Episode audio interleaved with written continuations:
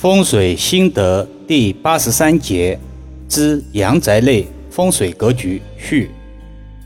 接着昨天的话题，阐述阳宅内六式风水注意事项。五、忌讳宅小门大。随着风水的普及，越来越多的人都懂一点风水知识了，这是吉象。但万事万物均有阴阳两面，否极泰来。乐极生悲，屡屡显现。风水云：两门相对，必主一家退。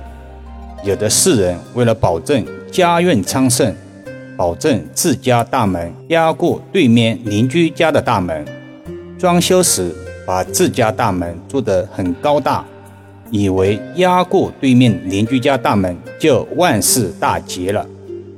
易遥老师不断强调。知其然，不知其所以然。风水如果就这么简单粗暴，也不会传承几千年了。大门做的高大本身没有错，但要与阳宅匹配协调方可为吉。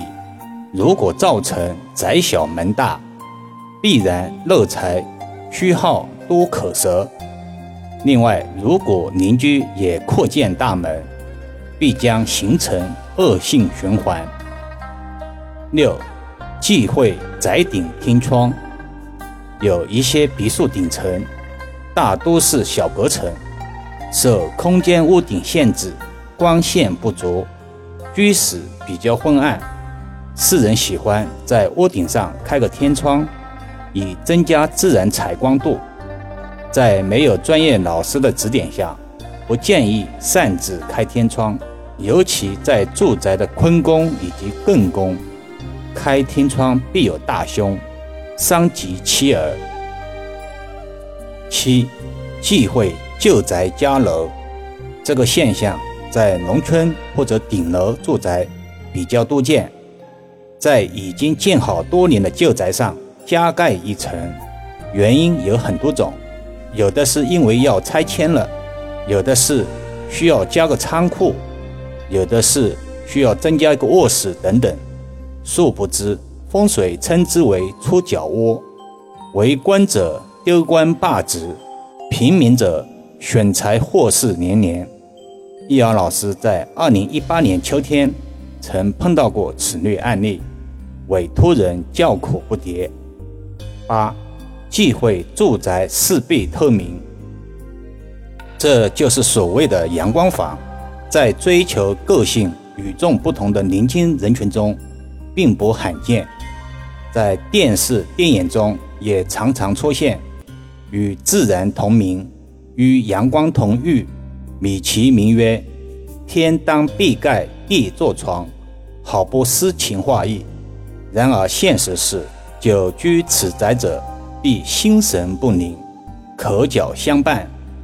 大家都知道，住宅是家人休息、休闲、安居的港湾，阴阳平衡才是王道。过旺或者过弱均不吉，需要调节。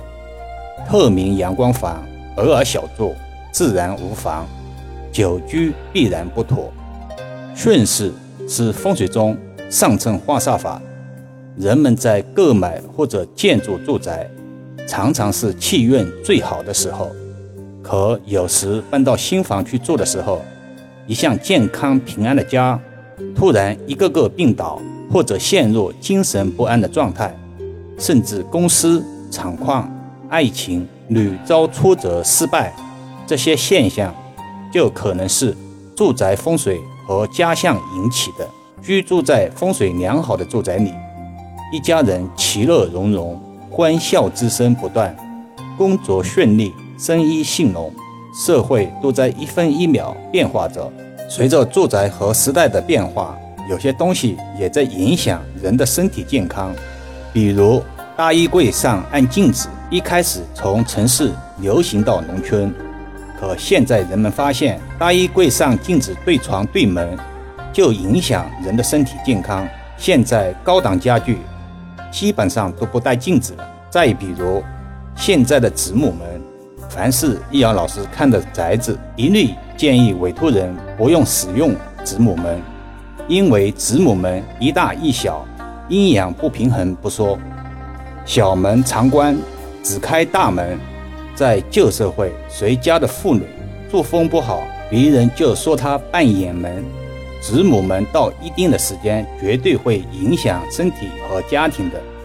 昨天一委托人咨询时，也是子母们，是小区统一规划的，无法改变，给了他化解之法。有人不仅会疑惑：社会上这么多子母们，难道都错了吗？易遥老师的回答是。世界上也有很多人都抽烟，我们不能定义为抽烟对健康没有影响。大家细想一下，是不是这个道理？有些道理啊，其实很简单，只是运用到风水上，就被人为的复杂化了。好了，今天就讲到这里，更多分享请至易瑶文化主页收听、点评、转发、收藏，或者搜索关注公众号“易瑶文化”。